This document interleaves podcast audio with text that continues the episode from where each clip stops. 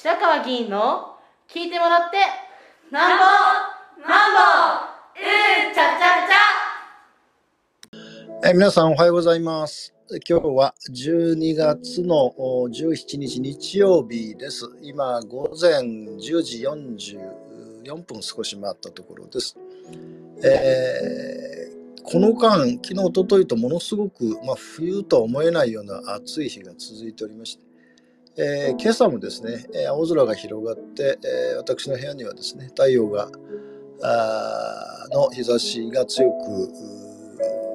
入っておりまして、えー、暖房を切る状態で、えー、お話をしております。えーと、昨日ですね、12月の16日の土曜日の午後6時から40分、午後6時40分、50分ぐらいまででしたかね、えー、宣言台駅の東口で、えー、第32回目の白川秀次市民対話集会を、まあ、開催をいたしました。で、えー、まあ、中心はですね、今、12月議会、越谷市議会開催されておりますので、まあ、そのことの、まあ、12月の20日の日が最終日になっておりますので、え、それまでにですね、えー、焦点となりました。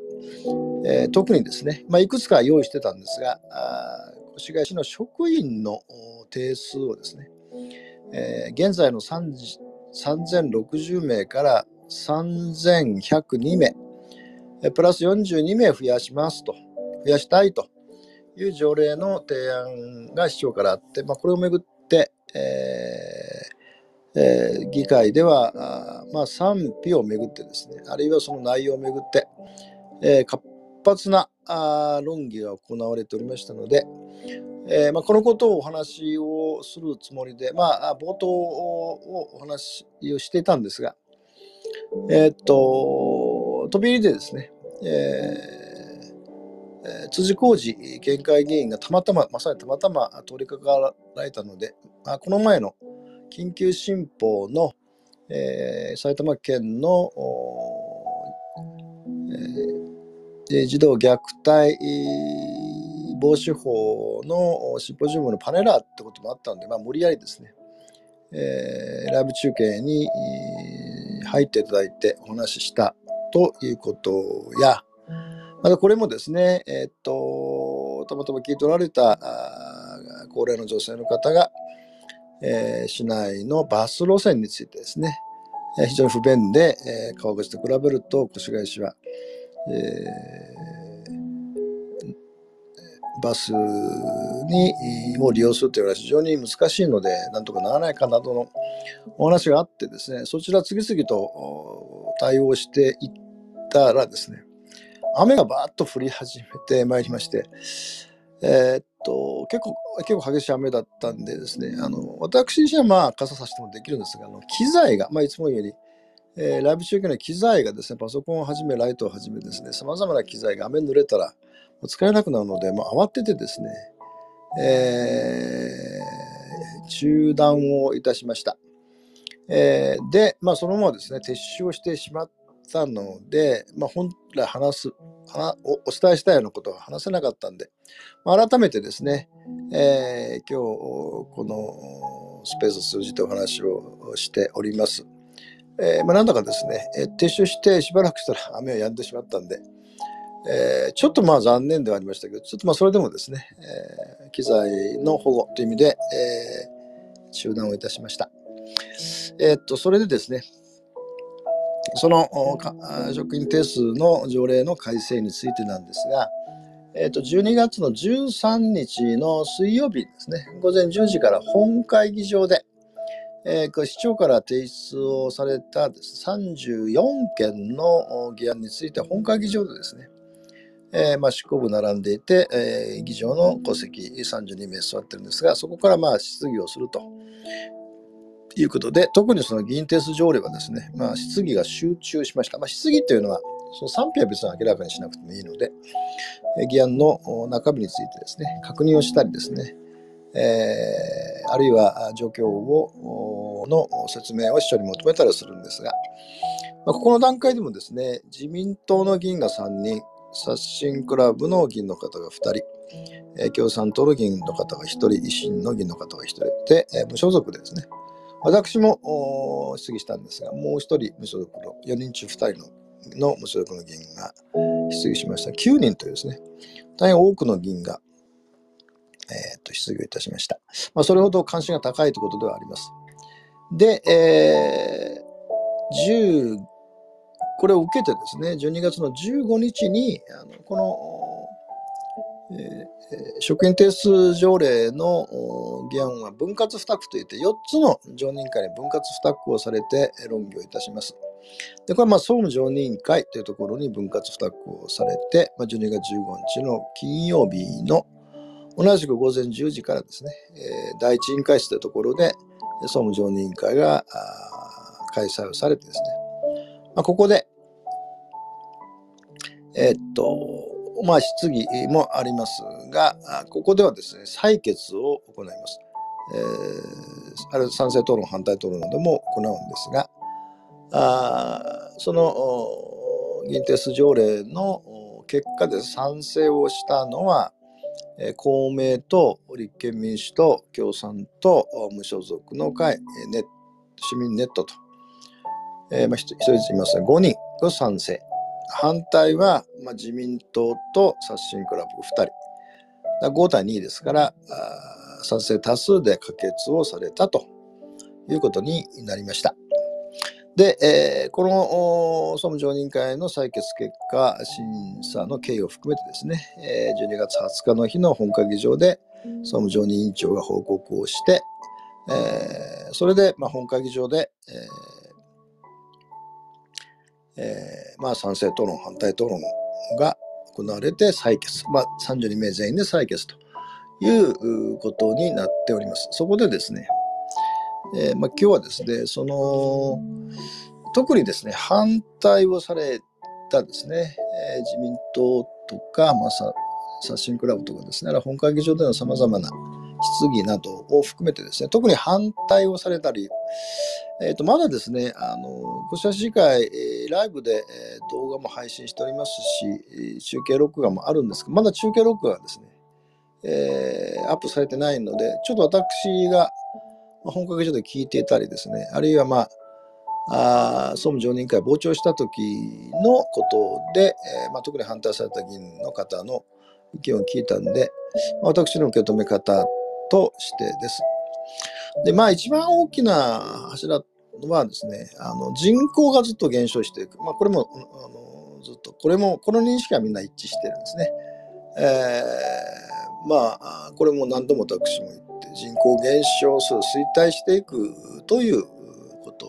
の時代トレンドになってるのに、まあ、なぜですね、えー、職業を増員するんだと。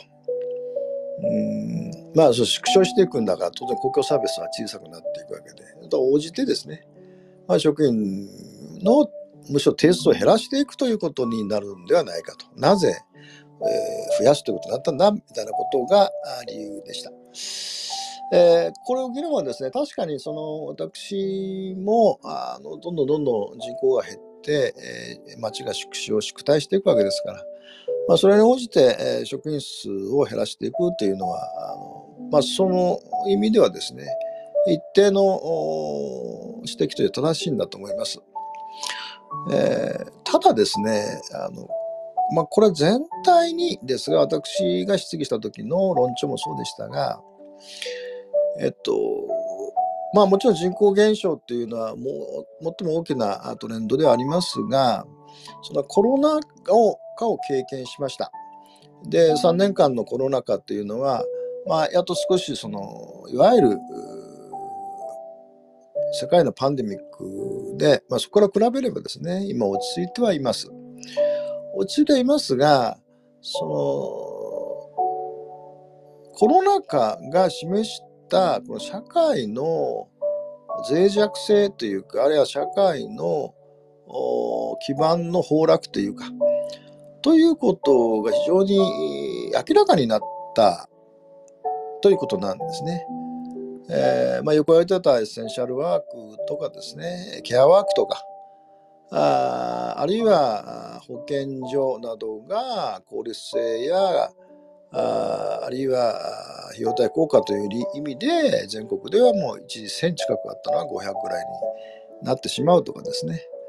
あるいはパンデミックというのはたまにしか起きませんからその対応っていうのは普段は無駄だと言ってですねどんどん職員を削ってきたようなことが明らかになりました。でそのことによって何が起こってるかっていうとですね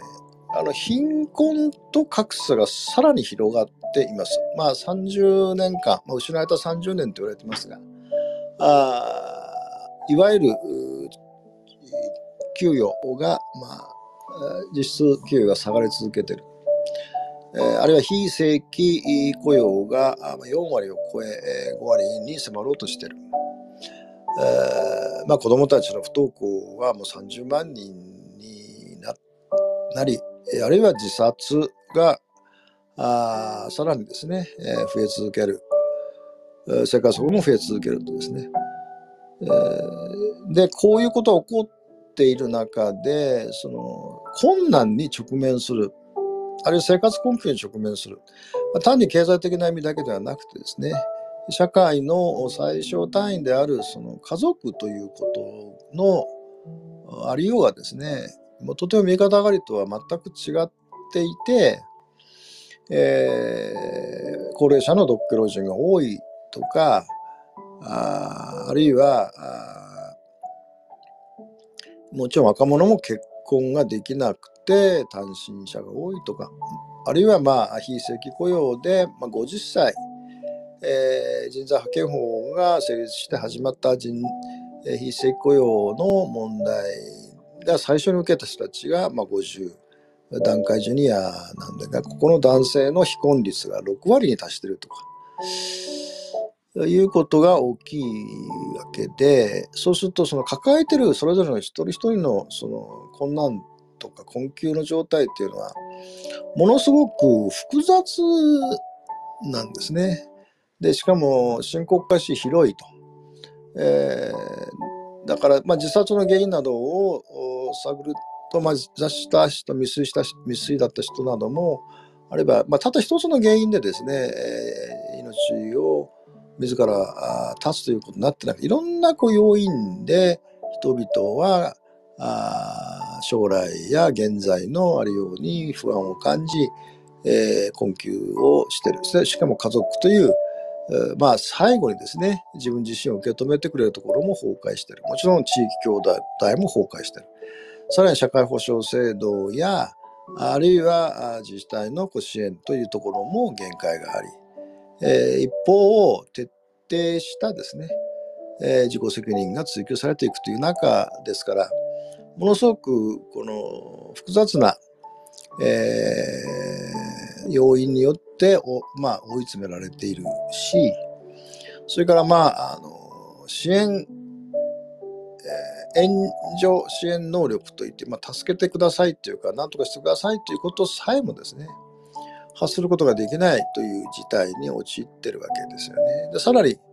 問題が深刻化していってるわけですから。だこういう人に、その特に国もそうですが、特に一番身近な地方自治体が対応しなきゃならないということになるわけで、そうすると対応の仕方もですね、これは窓口はもちろんのことですけど、制度の運用とかですね、その人があ一人の人間として社会で生きていけるようにするには、さまざまなあネットワークを駆使し、それからその人が持ってる背景ということをあ受ける側が想像できる、あるいは的確に助言できるということにならなきゃならないわけですから、右肩上がりの時のようにですね、物をボンボン作っていくという、あるいは税収がどんどん入ってくるという時代とは全く、いわばその自治体の役割っていうか、まあ職員、公務労働ですね、の役割が変わってきてるわけですよね。だから、一人一人が、市民が抱えてる、その、問題や課題にきちんと向き合うことができるには、あそのことが分かる能力の高い、えー、あるいはそのチームとしてですね、行政の対応としてきちんと対応できるということがあ求められてるわけですよね。だからものすごく広範囲な、あなんて言いますかね、ネットワークとか蓄積とか知識とか、ノウハウとか、ああいうスキルが、やっぱし、一人一人のその職員に求められるわけですね。しかもこれは、そ配置したらすぐできますってことでもないわけですよね。まあ、普通の会社でもそうだと思うんですが、まあ、3年ぐらいいてやっとですねあなうちの会社はどんなことやってるか分かると言われてることです。ましてやですね今どんどんどんどん人件費を削り人の配置を削ってるんですから過重な労働が次々とあ通常の場合でもかぶってくるわけですよね。だからあちゃんときちんと人を育てていくということで、まあ、やっぱ5年とかかかるわけですよね。ということを考えするならば、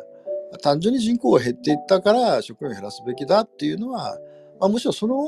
主張が逆行を増してるんじゃないかっていうのは私の、まあ、大きあの意見ですね。もう一つはですね、よくこれも民営化とかですね、委託化とかですね、DX 化っていうようなことを徹底してやって、なおかつ、それやったんだけども、職員が足らないからね、まあ、だからあ提案してくれっていうなってないと。えー、どれほどどれほどやったんだっていうこともこれあの嫌に反対する議員から言われてました。これもですね全部否定しませんがその民営化とかですね委託化とかいうことによって何が起こったかというとですねこの間、えー、行財政改革とかです、ね、費用対効果とか省庁再編とかですね、えー、ということの掛け声でですね結局起こ結果的に我々が受けたのはまあ、さっきほど言ったエッセンシャルワークとケアワーク、ケアロードのところに典型的に現れてる通り、ここだけじゃありませんけど、結局公共サービスの大きな後退なわけですよね。まあ、大阪がもう典型的です。まあ、維新がこの、いわゆる民営化論の、まあ、先頭を立っておられて、えー、大阪が最も職員数が削られてるし、えー、コロナの時にですね、人口比で言えば大阪の死亡者が一番多かったわけですよね。つまりどんどんどんどん公共サービスを切り捨てて民営化すればそれが市民にとって、え、サービスが充実するというのは、まあ、その全部ではありませんけどほとんどの場合はですねそうなっていないですね。で私は、まあ、いわゆる民営化は全部ダメだと思いません。例えば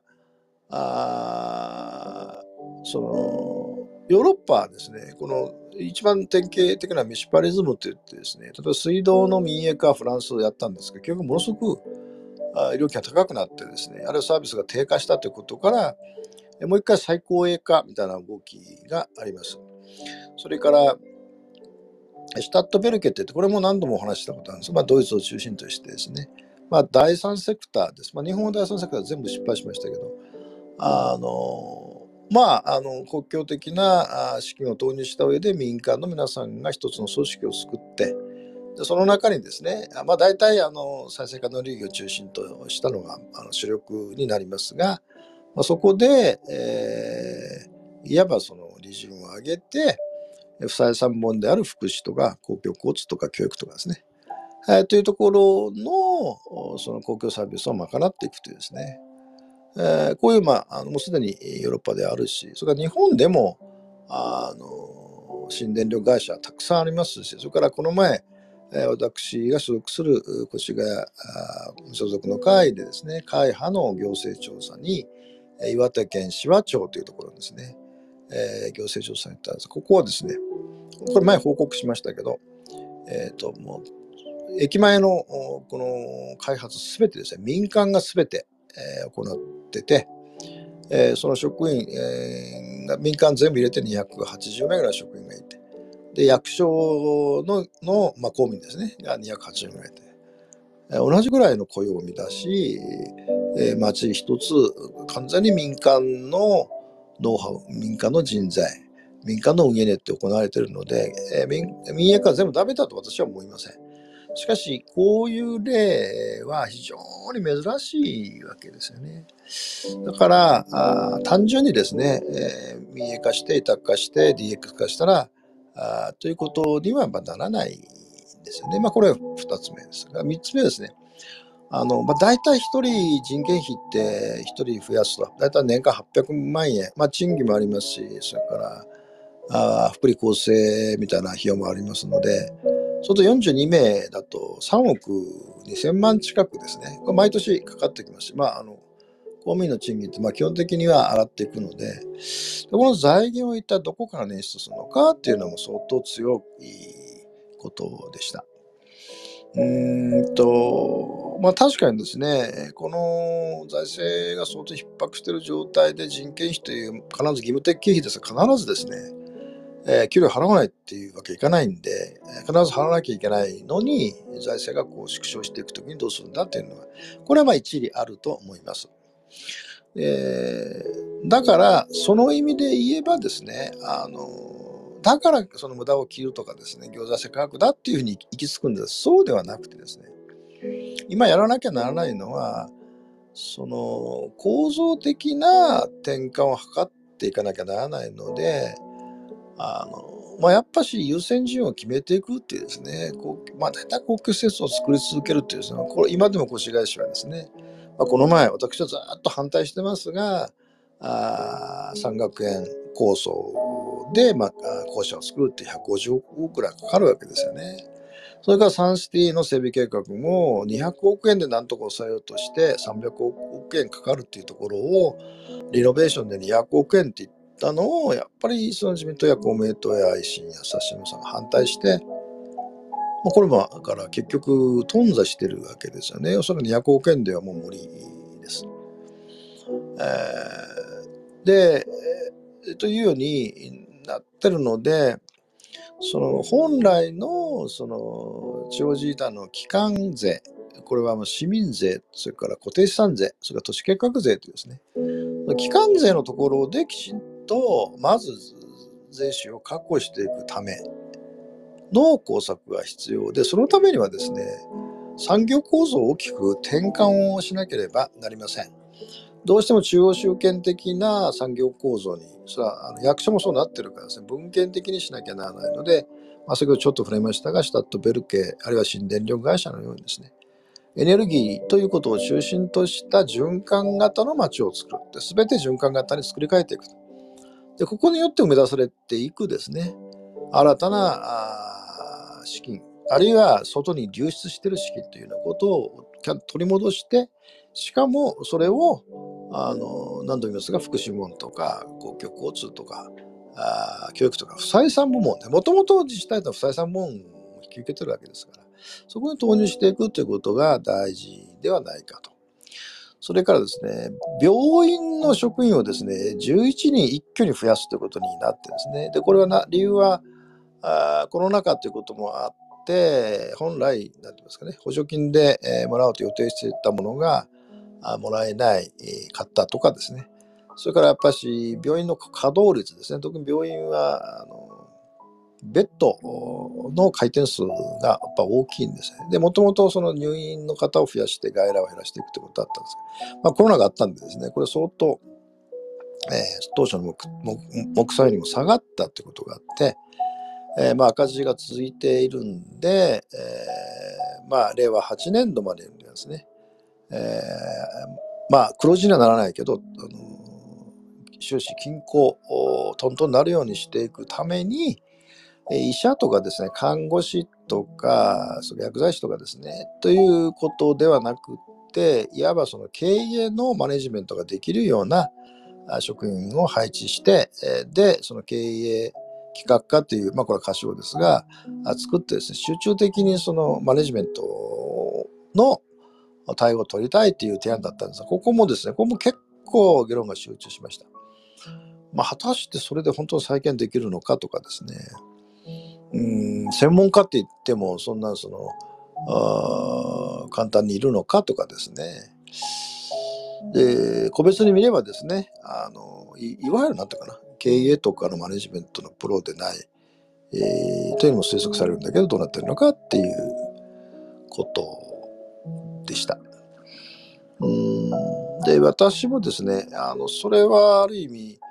えー、反対派のゲニムさん一理あるとは思うんですが、そうまあ、病先生をですね増やしていくってのは別にその赤字だろうが通常だろうがですねそれはもうずっと問われてるし看護師不足もずっと言われてて、まあ、コロナで明らかになりました。それからあこうメディカルのですね薬剤師とかあ理学療法士とかっていう人たちも必要。それからメディカルソーシャルワーカーみたいな人たちも必要なんですよねだからさっき言った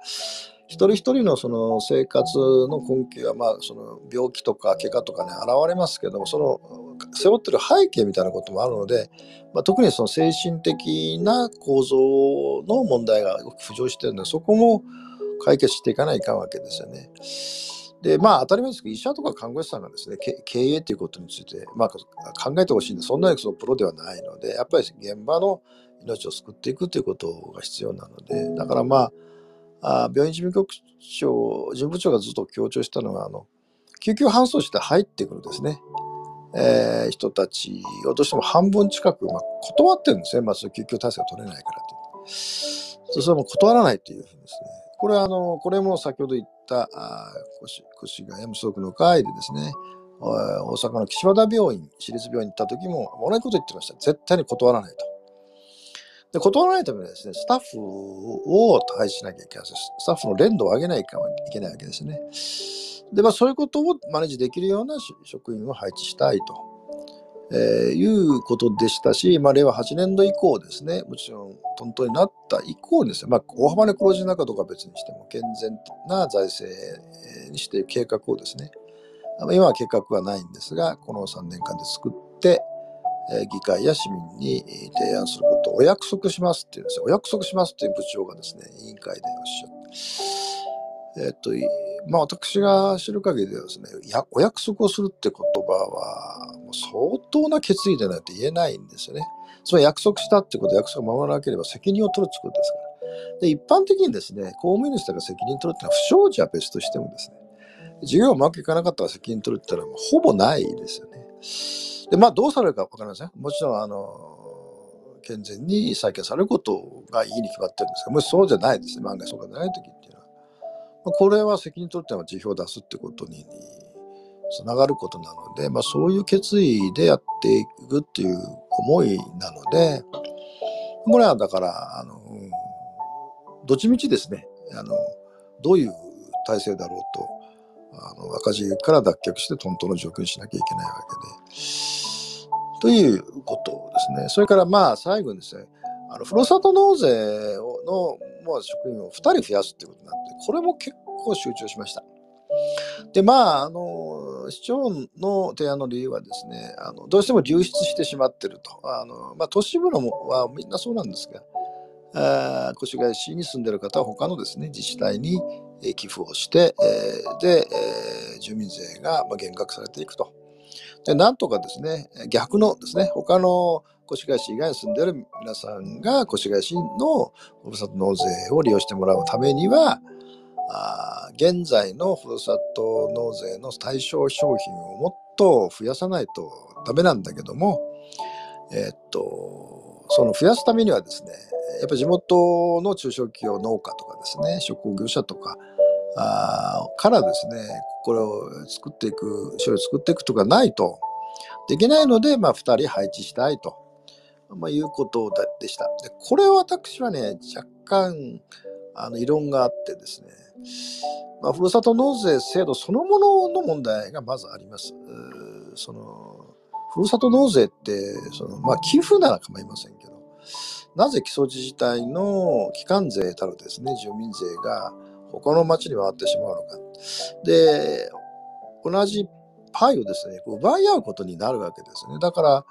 あの都市部はどんどんどんどん取られて、えー、まあ特色のあるですね、宮崎県の都城市とか、もう年数百億のですね、えー、フラス納税によって、えー、仕組みが集まるみたいな。これはまあ健全ではないですよね。だって、その基幹税でその自治体っていうのは運営していくのは原則ですから。で、もう一つはですね、その地元の農家とか中小企業とかがなかなかそう言っても出してくれないっていうのは、まあ実態はそうだと思うんですが、これはもう最初に戻りますが、その循環型の街を作っていくというのは構造を転換しなきゃなりませんから、まちづくりの中心が中小企業が担っていくということの位置づけとか、そのためのまちづくりとかですね、取り組みということが重要で、ふるさと納税の対象表彰を増やすということでは全然ないんですよね。でもっと抜本的な構造の転換が必要になるわけで、そこに手がつかない限りはですね、ああまりこれは私はもう賛成しないんですが、ただですね、その42名全員の全部の定数のうち2人ですから、この不産納税に絶対反対だからですね、このあと40名のやつもみんな反対なんだってことではないので、えー、まあ最終日にですね、まあ基本的に私は今のところは賛成するつもりです。この議案ですね。で、これはまあ、あの、議員としてのあの判断の、なんていうんですかね、やり方っていうんですかね、これはあの、予算とかもですね、例えば当初予算が全体で1000億円を超える形でもう近年になりました。で、当然ですね、非常に問題のある。だから私は決算の時はそうしましたが、その先ほどのが毛地区の小中一貫教育の事業費がずっと決算書に入っていたんですね。で、決算書の9割近くはですね、まあ妥当だと判断したんですが、これはやっぱし認めるわけいかないということで、決算の議案にも反対したりですね、予算の議案に反対したりしました。だから、あの8割か9割は賛成なんだけど、あと1割か2割が反対の場合どうするかっていう判断、まさに政治判断なんですね。で、予算と決算について私はまあ今までそう判断、あの、反対を投じました。今回のこの職員定数の増員についてはですね、その不産納税とか若干あの疑義がありますが、9割近くはですね、えー、必要だと思っているので、その意味で賛成をしていきたいと思います。まあ、わかりません。あの、最終日ですから、あの、どうなるのかですね。で、まあ、できればですね、やっぱ賛成討論もしたいということで、まあ、準備をさせていただいているという状況にあります。えー、ちょっとまたいつもと長くなってしまって、他にもたくさんですね、あの、えー、お知らせしたい議案あるんですが、もうこう時間がと相当過ぎておりますので、それからですね、事前にお知らせいたしました、あの、議員提出議案のイスラエル・ガザ戦争の即時停戦を求めることを表明するよう日本政府に求める意見書。これはあの共産党から出された意見書なんですが、え、っと、先般ですね、国連で、えー、停戦決議、まあ、日本もこう賛成して、停戦決議が一応ですね、あのなんていうか可決されましたので、国連でですね。だからその停戦を表明する、表明するっていうよりも表明、まあ一応日本したことになるので、これはまあ取り下げということになりましたので、えー、議員の意見書としては、あの、20日の日には審査されないということにななりましたので、えー、まあ、非常に重要なですね。だからといって別に、えー、パレスチナ問題解決してるわけじゃありませんし、いつですね、地位的な停戦が崩れるのか。で、今でもイスラエルは虐殺、ジェノサイドを公然と行っているわけですので、この問題はまあ引き続き重要な問題として受け止めていますが、まあ、手続き上ですね、意見書は取り下げられたということです。今日は以上です。